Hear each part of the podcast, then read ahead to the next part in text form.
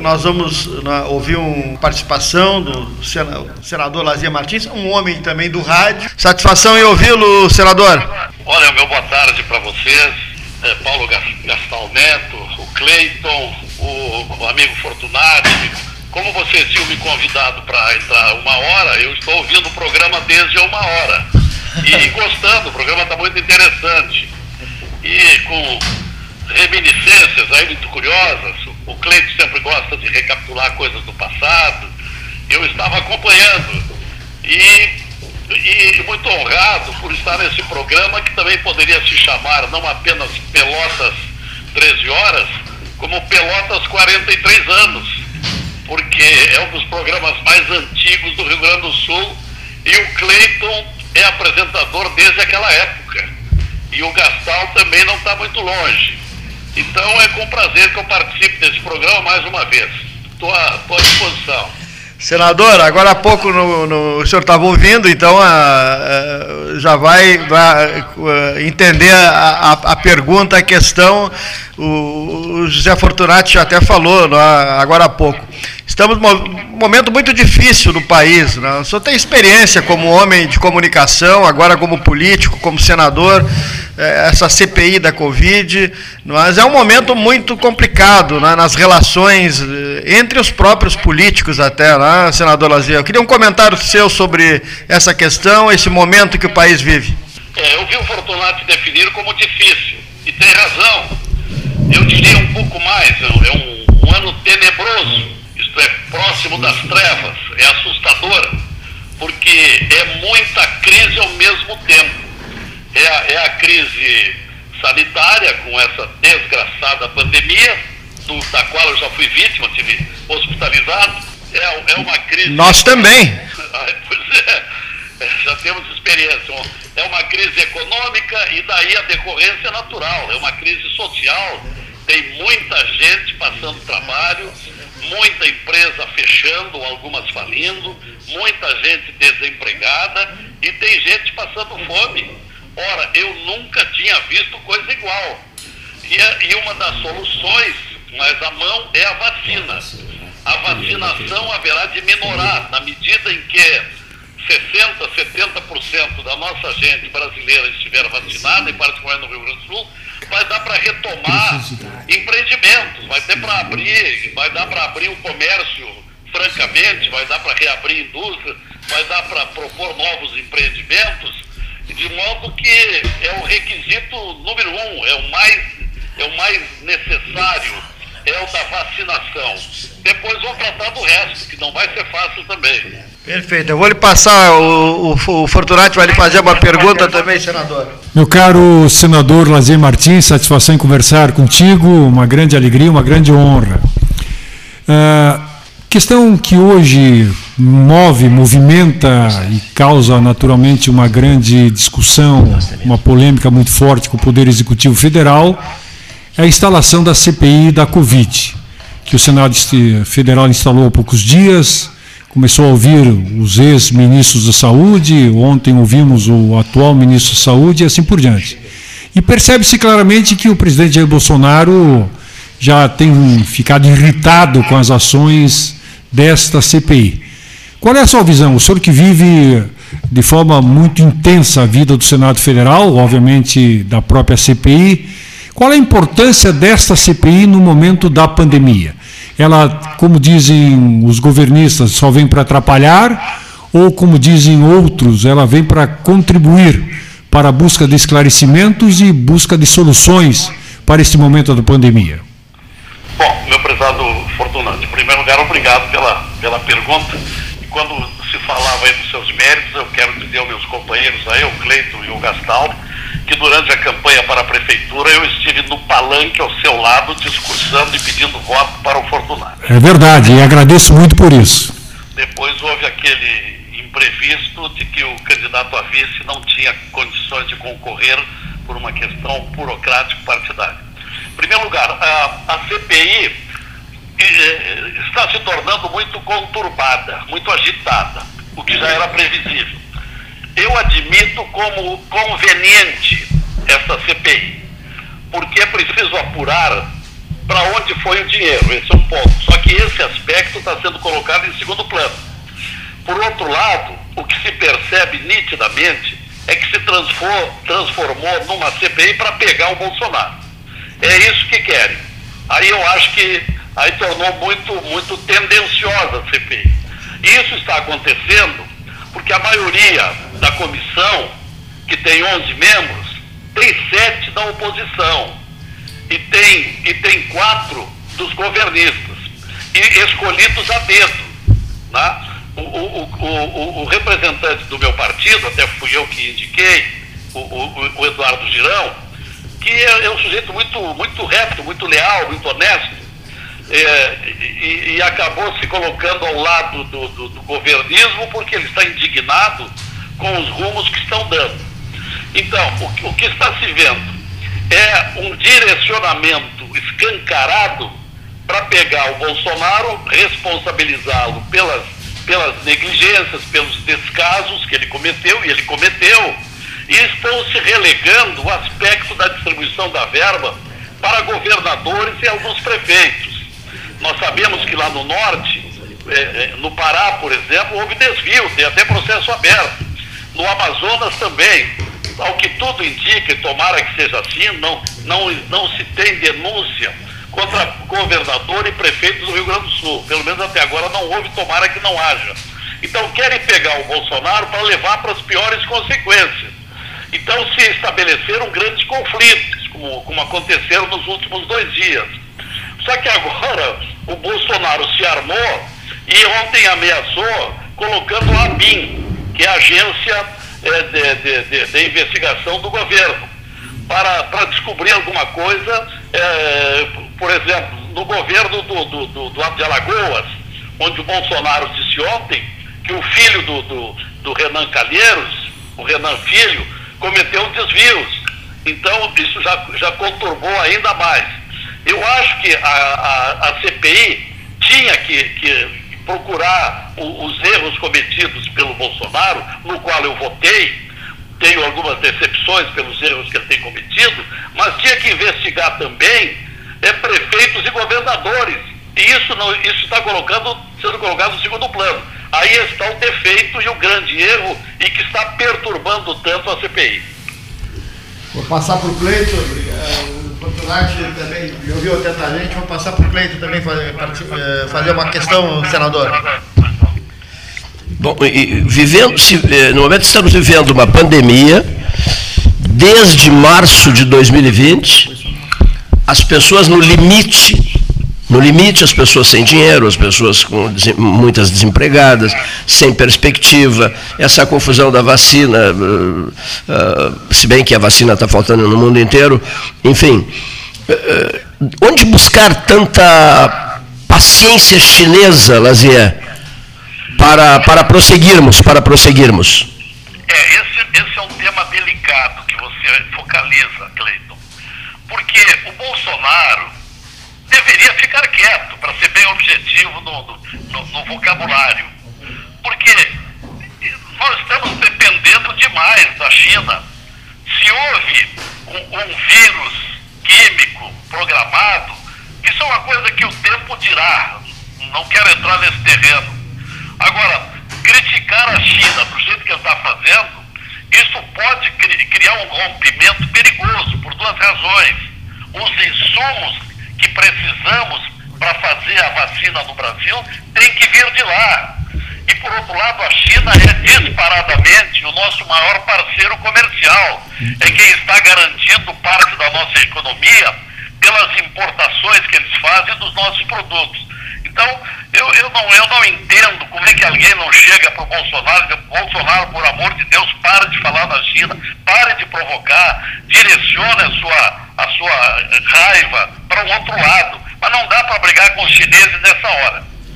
É, alguém chegar próximo a ele, a pessoa ligada a ele, e bastaria dizer assim, é, presidente, o silêncio é uma prece. Por favor, presidente, silencie. Ele acaba sendo, ele acaba sendo o seu pior inimigo, não é, Lazia?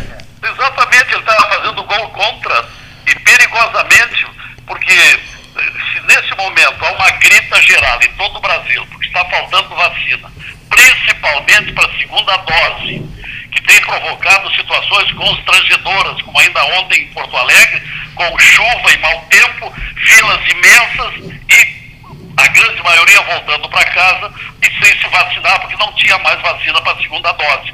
Isso poderá se agravar se os chineses, de repente, resolverem dizer, olha, o, esse presidente brasileiro está nos ofendendo, é, é, está sendo maldoso conosco, não vamos mandar mais insumo para lá. E aí o que, que vai acontecer? Vamos para onde? Para a Índia não dá? Pois é.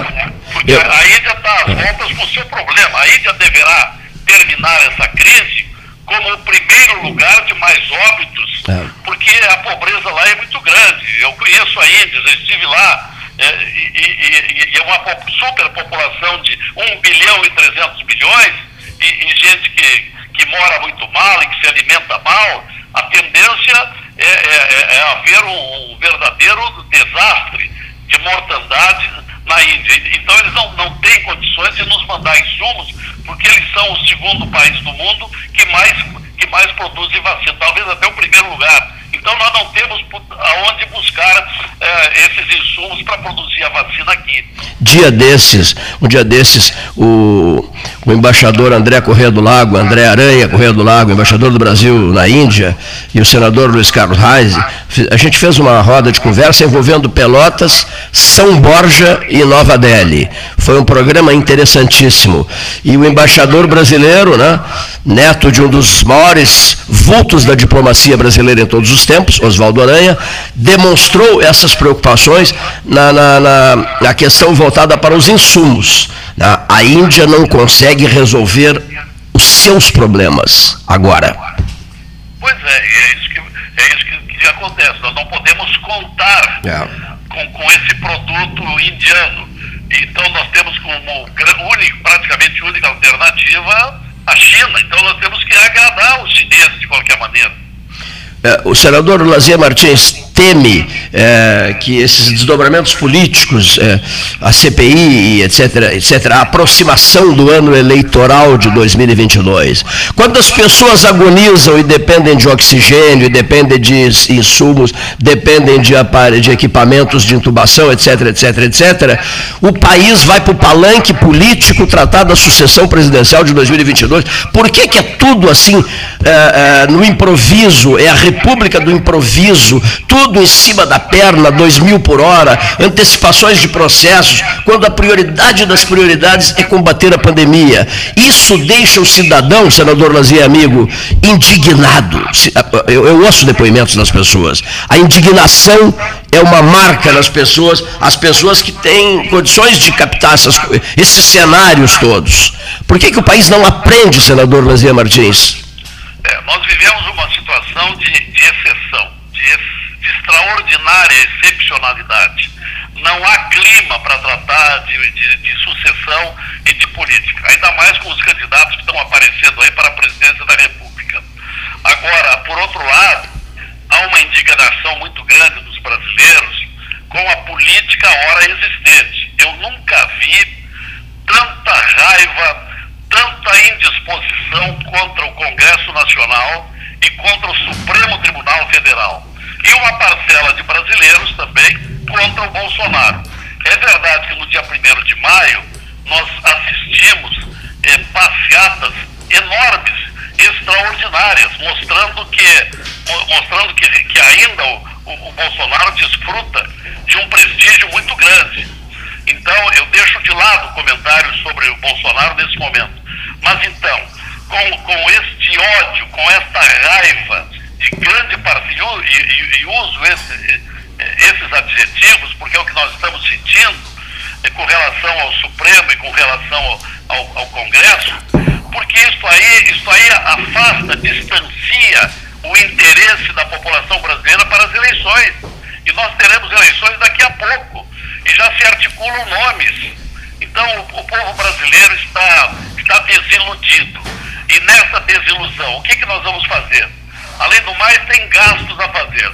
Tem, tem o, o, o fundo eleitoral. O fundo eleitoral é pesado. O, o governo não tem recurso para nada.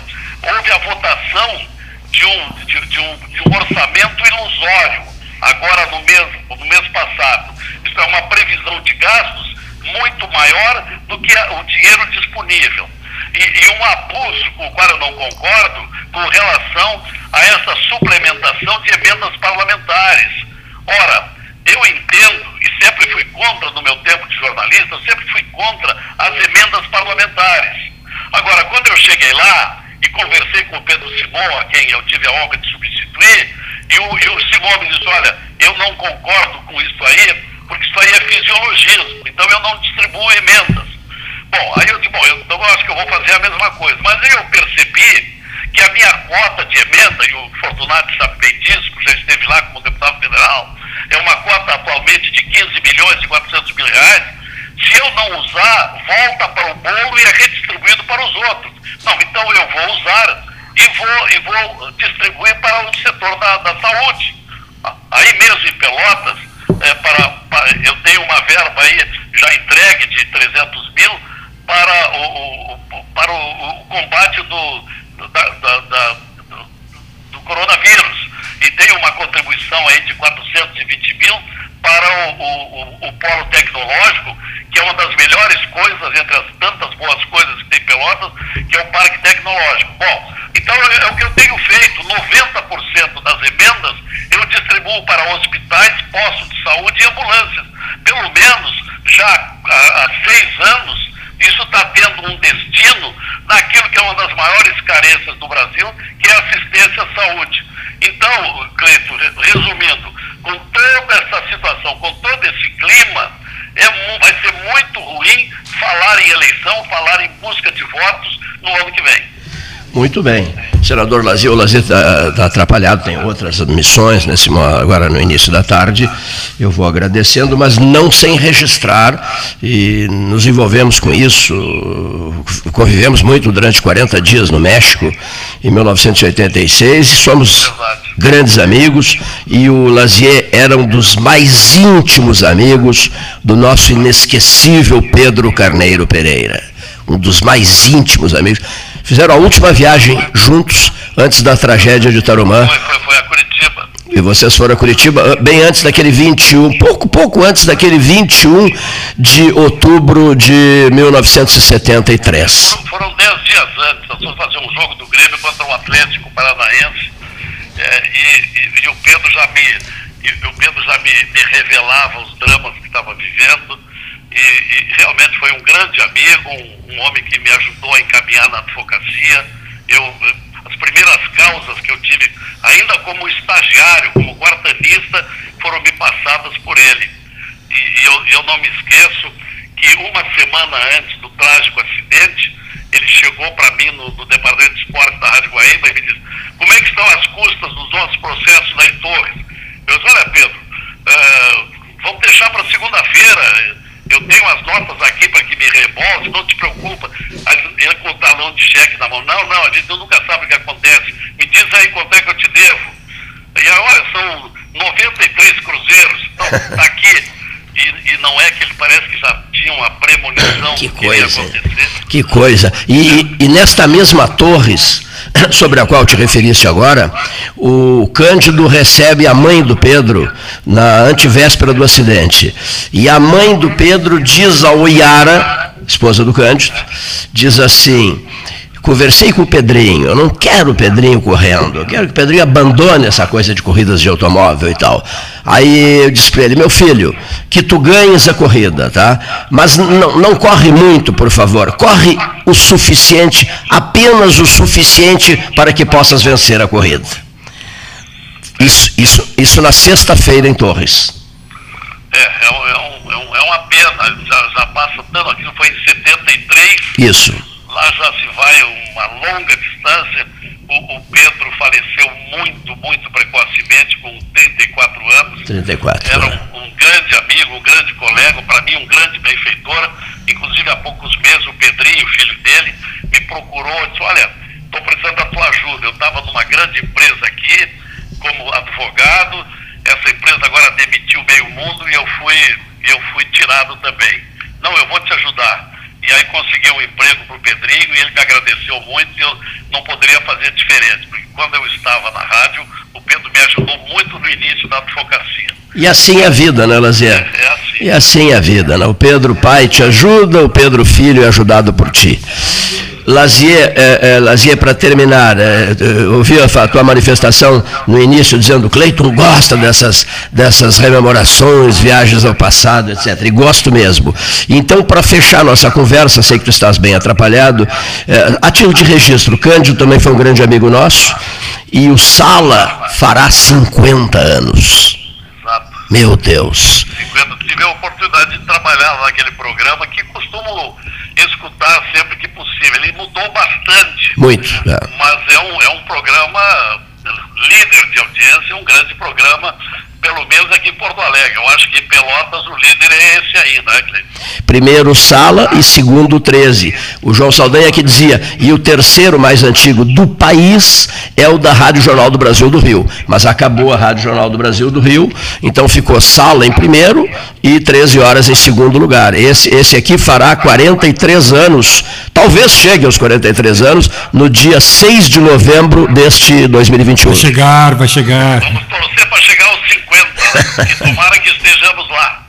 É verdade, tomara que estejamos lá. Um grande abraço, querido amigo. Muito obrigado a todos vocês aí, o Gastal, a Dio, o Fortunati, e cumprimentos pelo êxito extraordinário desse programa, que é um, um dos orgulhos do nosso rádio. Bom, boa tarde a todos. Boa tarde, prezado amigo, senador Lazier Martins.